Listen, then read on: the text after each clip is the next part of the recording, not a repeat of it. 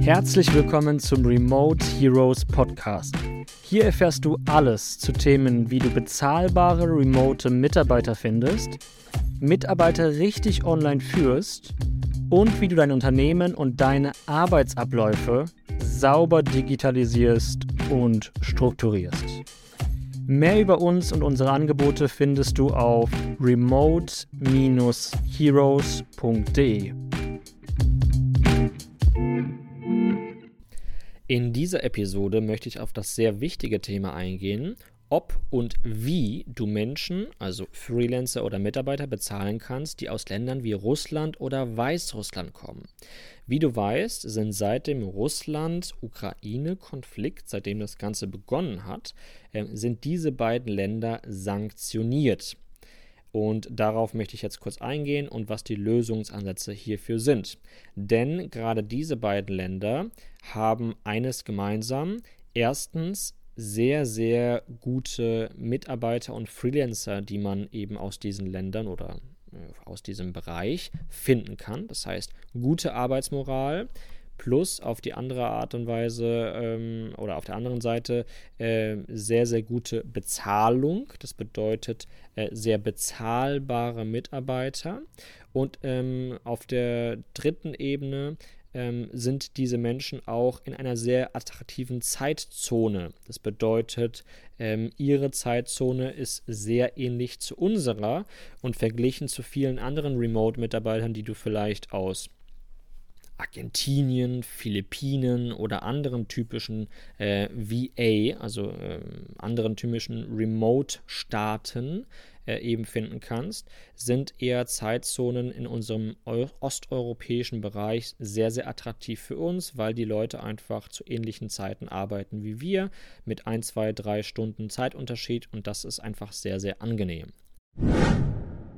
So, kommen wir also jetzt zum Kern des Themas. Was sind diese Sanktionen? Die Sanktionen sind ganz simpel.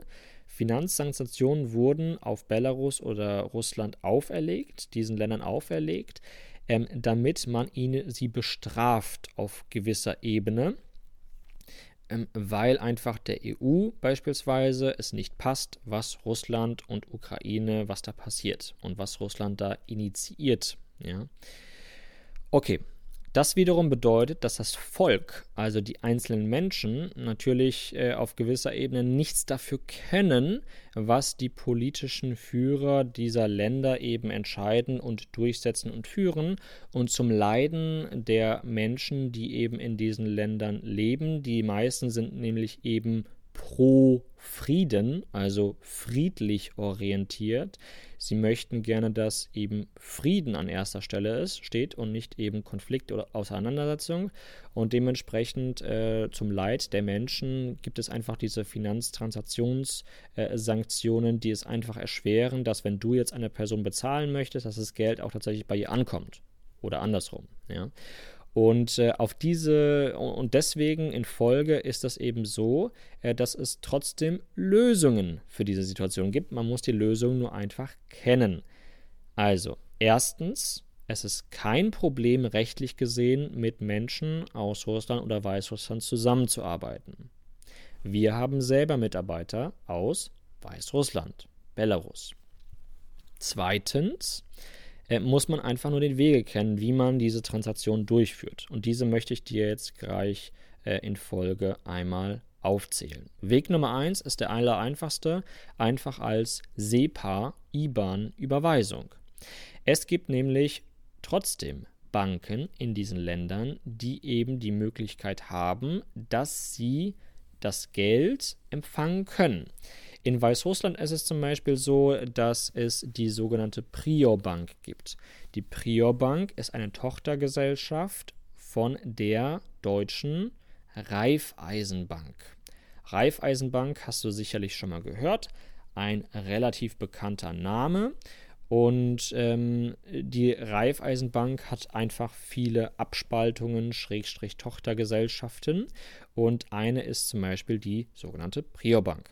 Das heißt, eine Person muss einfach nur ein Konto dort eröffnen, so wie wenn du zur Sparkasse, zur Commerzbank oder äh, zu welcher Bank auch immer in Deutschland gehen würdest und einfach nur ein Konto eröffnest. Und damit ist es dann möglich, dass du Gelder empfangen kannst, weil es eben unter dem Schirm der Raiffeisenbank läuft und diese einfach nicht den Sanktionen ähm, ja, unterliegt.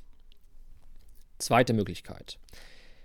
Diese erste Lösung ist normalerweise die Präferenz und äh, wird einfach immer durchgeführt. Aber wenn aus welchen Gründen auch immer es nicht möglich ist, ein Konto dort zu eröffnen oder die äh, Transaktion durchzuführen, ja, also einfach nur in diesem Worst Case, dann gibt es die Möglichkeit, dass man das zum Beispiel auch über unsere Firma machen kann.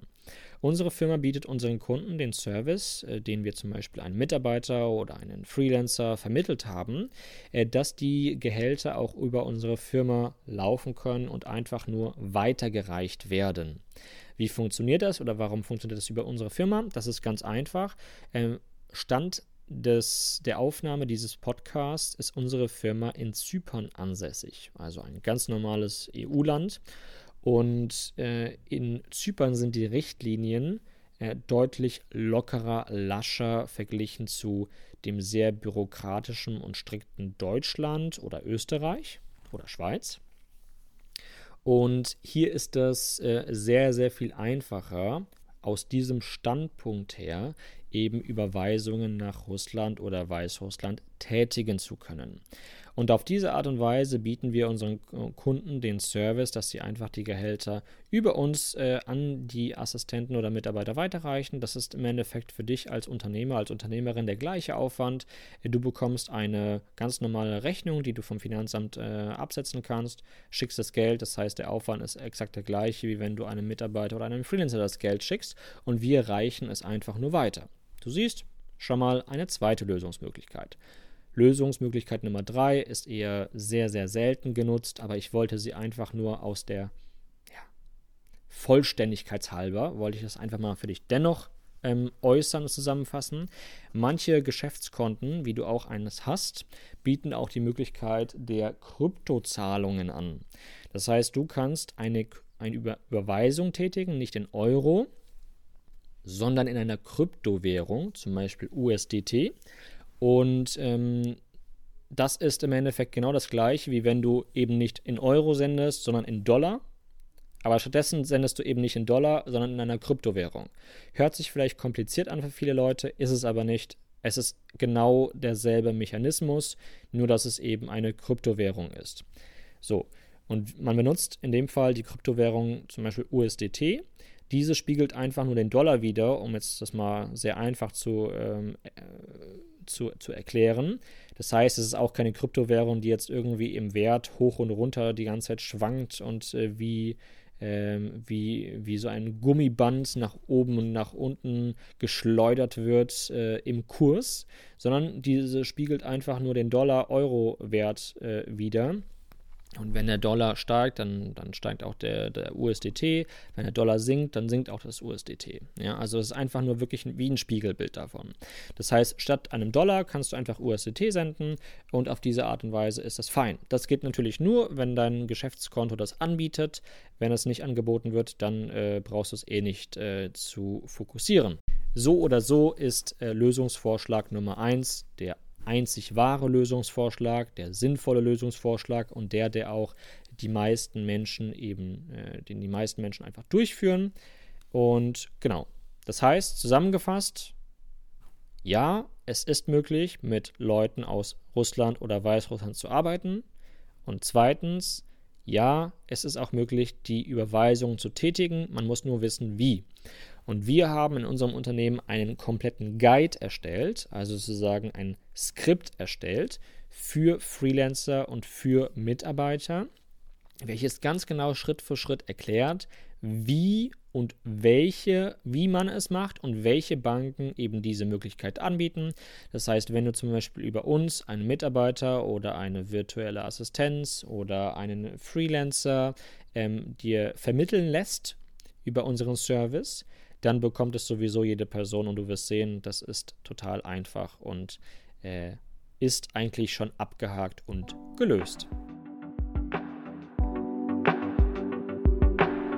Du hast gerade einen Podcast von Remote Heroes gehört. Wenn du weitere Folgen genießen möchtest, dann folge jetzt unserem Podcast.